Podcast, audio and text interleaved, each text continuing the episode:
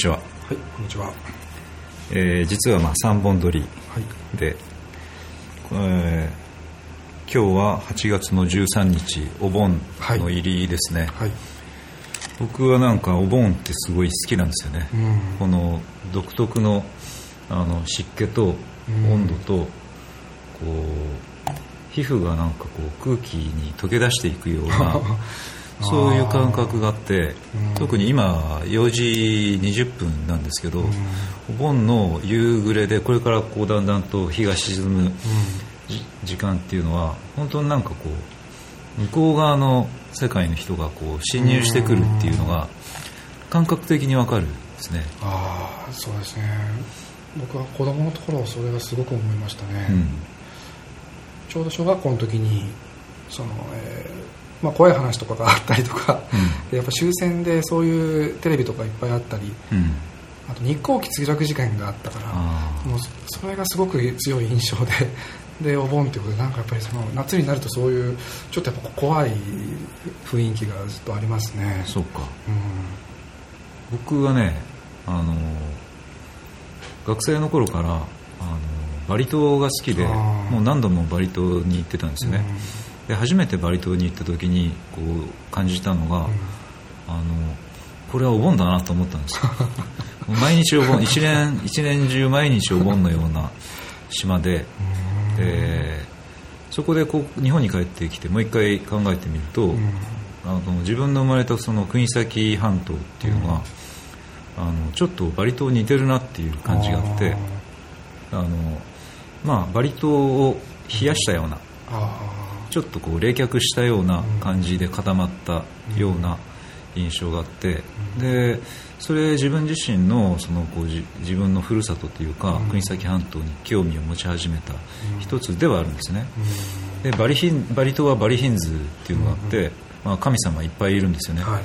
で非常に多くのこう儀礼があってお葬式はまあ非常に有名ですけどお葬式結婚式、うん、で本当毎日お祭りがあってお供え物があってでその家々の戸口にあの、えーお供え物をするんですよね、でまあトイレにはトイレの神様がいるし、台所には神様がいるし、いいろんなものに神様がいてっていう考え方は、まあ、あの日本にも非常に通じるところがあって。うん、そこがあのそうお盆好きの あの始まりではあるんですよね。うん、国東半島の今 この録音しているのは、まあ、中腹ですよね、はい。双子山の麓の、まあ、廃校になった旧西武蔵小学校というところを4年前から秋工作者が借りて、でそこで授業を行ってるんですけど、今この録音している校長室から外を見るとグラウンドが見えるんですけど、はい。まあ、10月の19日にここで、えー国崎、えー時の祭り、まあ、国崎時の温度をお中心にした、まあ、イベントが行われるんですね、はい。でも楽曲は1年がかりでできて、はい。ちょうど去年の今頃にプレイベントをやって、はい。その頃はまだ楽曲ができてなかったんですけど、そこでなんなんとなくこう感触をつかんで、え1年間かけて準備して、えー楽曲がもうできました、ただまあこれ完成じゃなくてこれからどんどんこう詞も付け加えられていくし、編成がどんどんあ加えられていくし、そこのところがここ2ヶ月ぐらいの楽しみではあるんですよね、はい。このあの時の温度っていうのはやっぱり、えー、カメラさんにとっても一番長い時間こう過ごしている場所でもあるし、うんそうですね。またこうアプローチが違ってくると思うんですけど、その辺はいかがですか？そうですね。やっぱりあのー今まではあのー今までは A メロ B メロサビみたいな分かりやすい構造があったんですけど、今回の時の温度はまああんまりそういうのをなくして、うん。まあ、サビといえばその鬼はよっていうあの鬼絵の部分があるんですけどやはりこう繰り返し繰り返しこの演奏して意味があるようなそれでなんか繰り返してこう一つになるようなそういうイメージで、あの作ったものでで今までは振りもサビになったらこの振りとか A メロはこの振りとかそういうふうに決めてたんですけどそれも、うん。あのあんまり決めないように単調な振りをこうずっと、永遠と踊っていってそこで何か一つ大きなものができるようなそういうイメージで作りました、あの鬼江のね、うん。あのフレーズ「大庭和よ来所和よ」っていうのはこうすごいこうあの染み込みますよね。そうですね、もうあれあれがこうぐるぐるぐるぐる回って、で多分その当日こうそこのフレーズをこう合唱しているはい。イメージは、もう今からでも思い浮かぶしね、うん。実際にだからそれを経験して、えーどんな感じになるんだろうっていうのは、これは本当に非常に楽しみ。そうですね。やはり盆踊りの一個の側側面としてやっぱりトランス状態に入るっていうのがうん。あると思うんですけども、やっぱり僕の今までのやつにはあまりそれがなかったので今回はそれをちょっと追求したというか、あのそういうふうになればいいなとは思ってるんですけども、それにあの、まあ、最適温度とか、えー、すだち温度も共通してあるけどそういうこうなんか物悲しさっていうのはもともとその、なんていうのその、えー、大庭よ来所はよっていうところにもともと含まれてるところありますよね。本当あの音程はたった2つしかないんですけどん「ダラララ」っていうだけなんですけどそれが何かすすごくエネルギーがあるというか、そうそうまあまずちょっと聞いてもらいましょうか。はい、じゃああの国崎時の温度あの聞いてください。太鼓神話の太鼓神話の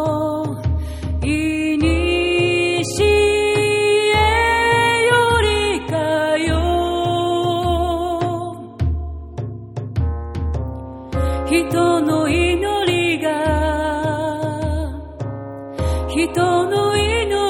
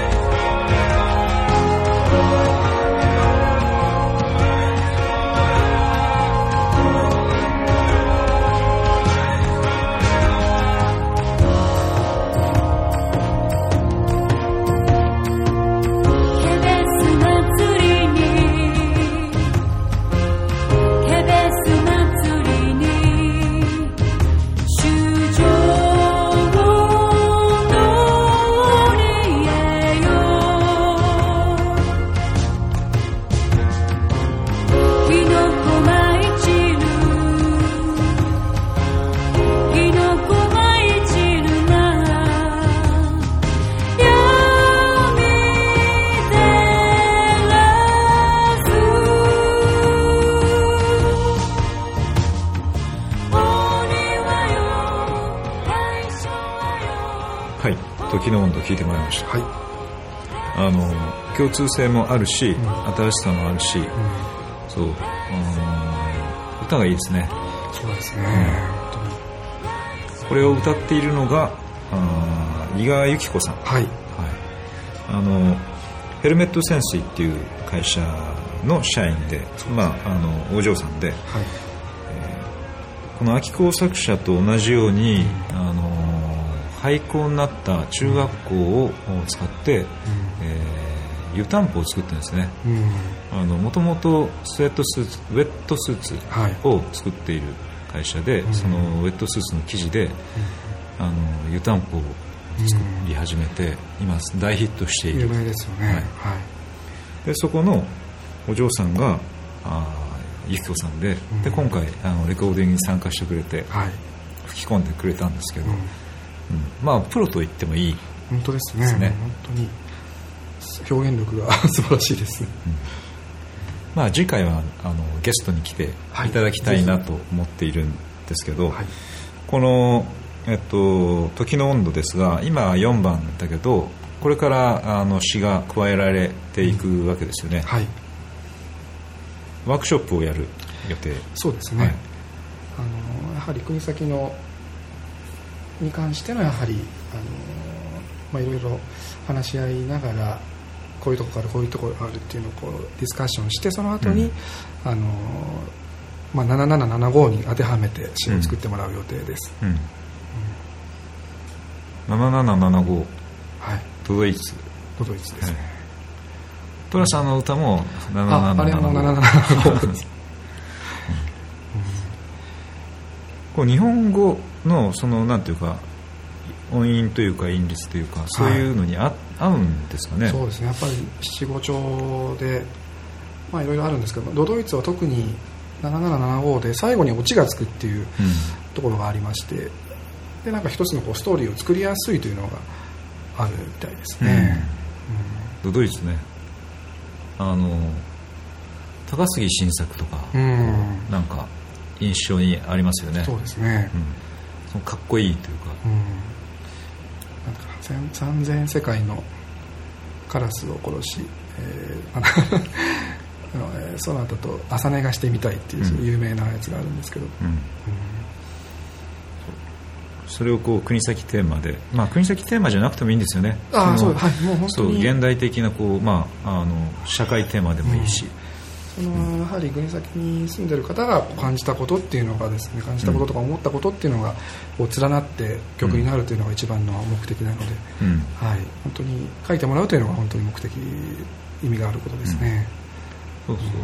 あの、まあ、小学生に作ってもらったりうん。中学生に作ってもらったり、うん。まあ、これからあの夏休みが明けてんワークショップをやっていきたいなと思っているんですけど、うん、そのお年寄りもそうですしね、うん。この間でもあの、えー双子のお年寄りの人たちのインタビューの中で、はい。あのそのなんだっけ番外編みたいな話をしてましたよね。あの左衛門のうん。あの入れ子っていう。うん。ね あれはやはりお約束的に、うん。なんかその左衛門っていう踊りの項目というか演目があって、うん。えー左衛門をやってる時に若い衆がですね、うん。その村の若い衆がほっかむりをして あのー盆踊りのこの外側の藪の中に隠れておいて、でいきなりその割り込んできてですねあのちょっとエッチな 歌を歌うっていうのがやはりもうずっともう何十年も前から通例というかお約束で続いてるみたいで、うん。それ用の口説きとか太鼓とかがあるみたいで、うんでこの間の太川の皆さんに聞いた時もそれが皆さんすごく印象に残ってるすごい楽しそうにあのおばあちゃんが話してましたね。そうですね。やっぱりおばあちゃんおじいちゃんおばあちゃんそういうの好きなんだな。いや本当最近の若い者は行儀が良すぎるっていうふうに、うん。あの言われてました、うん。なんかこうあの体勢を突き崩すような、うん。そういう力は必ずこう必要なんですよね。そうですね。それを望まれてもいるってことなんはい。本当にただそういう力がもう今ないとうん。嘆いてらっしゃる、いや本当にそうですね。いやなんかそうそういうこうところも取り入れたいですよね。いや本当にあのやはり盆踊りにはそういう艶みたいなのがつきものというか、うん。やっぱりなんですかね。やっぱり生と死がこう混同混在しているというのは、やっぱりその、ね、性の最たるもんですもんねそうです。いう。もう本当エロスとタナトスみうんたいなね、本当に、いやいやそれもぜひその逆におばあちゃんたちが身を見せてくれるといいんだけどね。ああそうですね。そういうやっぱり場面がちょっとあってもいいですよね、うん。あとあの、まあ、場所場所性の話でいくと、ん。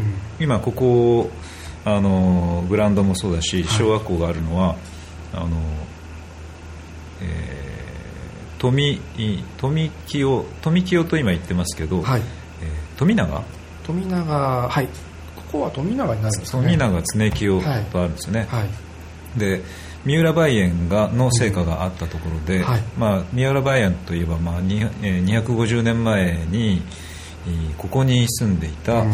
えーまあ、思想家はい。天文学者であり、うん。哲学者であり、まあ、あー制御は医者ですよね、でその人の書いた文献がここには非常に多く残っていて、うん。で子孫の人たちもいると。はい。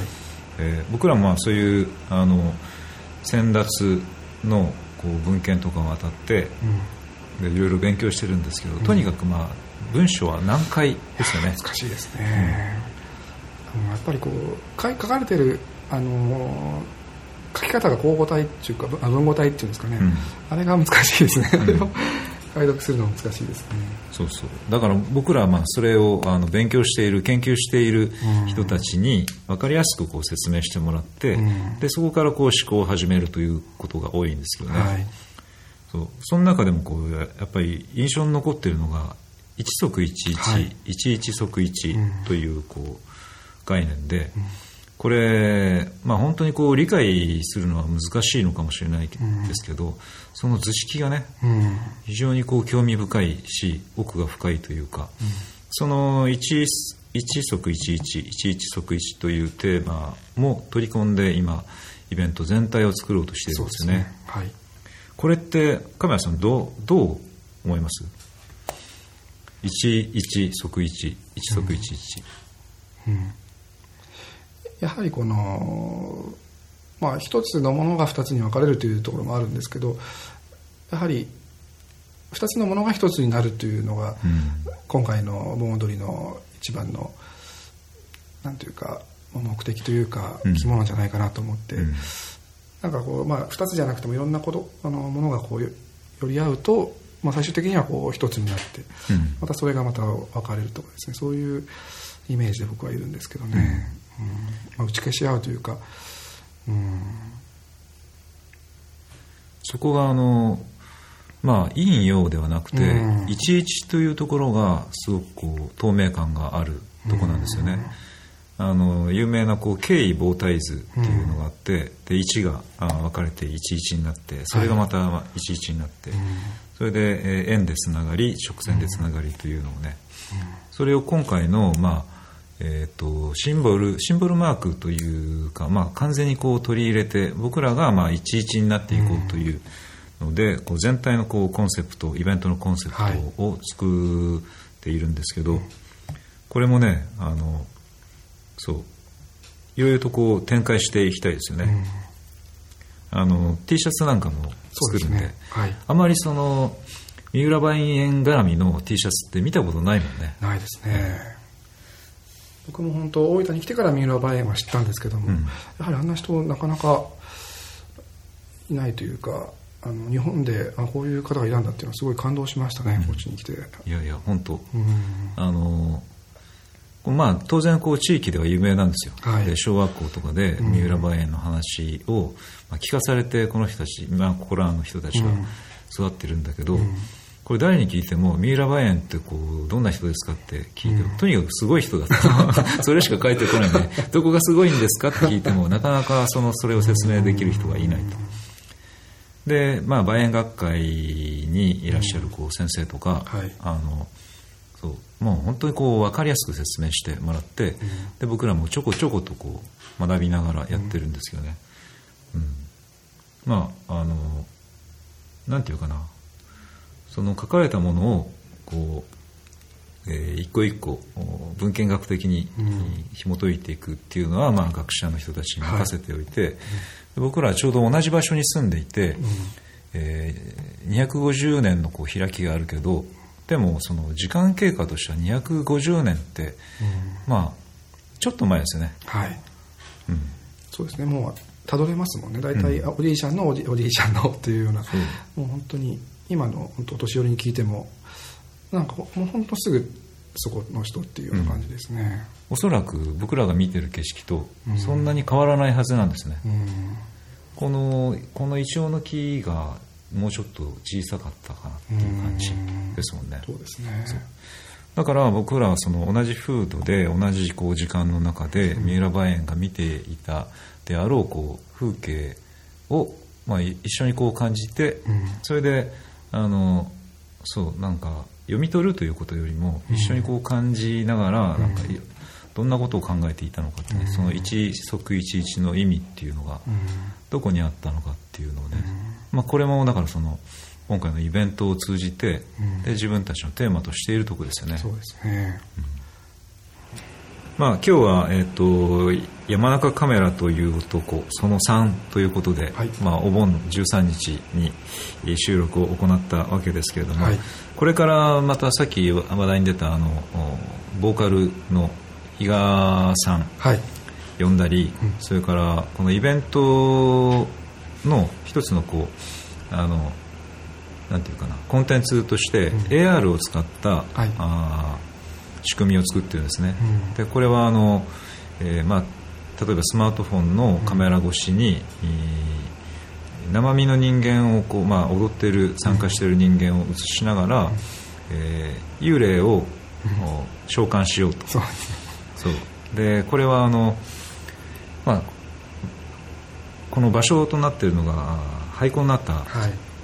小学校で,、うでこの辺の人たちはみんなこの小学校出てるんですね。ただうん。もう廃校になって今はないけれども、で昔の写真がいっぱい残っているんで,、でそういうこう、うん、昔のアルバムから、その少年時代の、おえー写真をこう切り取って、で、えーそれをアーカイブしていって、で当日このボンダンスに来ると、自分の少年時代に会える自分の子供時代に会えるというような仕組み作りを作っているところはいです、そうですねこれ実際にねまだデモンストレーションもできてないんで あと2ヶ月で作り上げなきゃいけないんですけどここもだから非常に楽しみなところではあるんですよね。楽しみですね。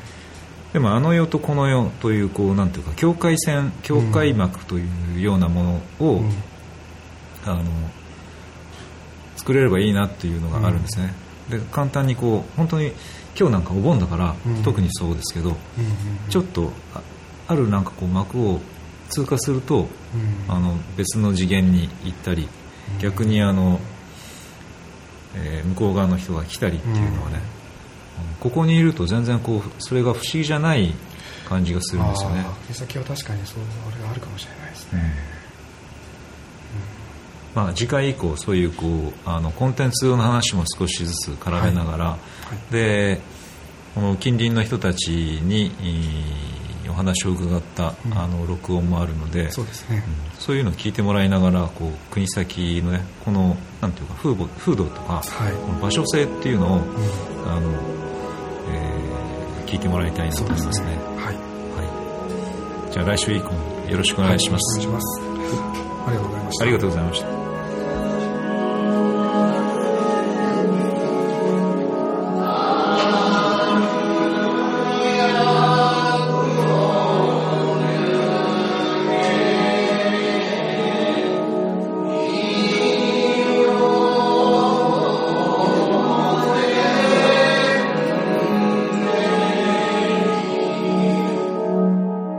Saki, hockey Radio. Radio.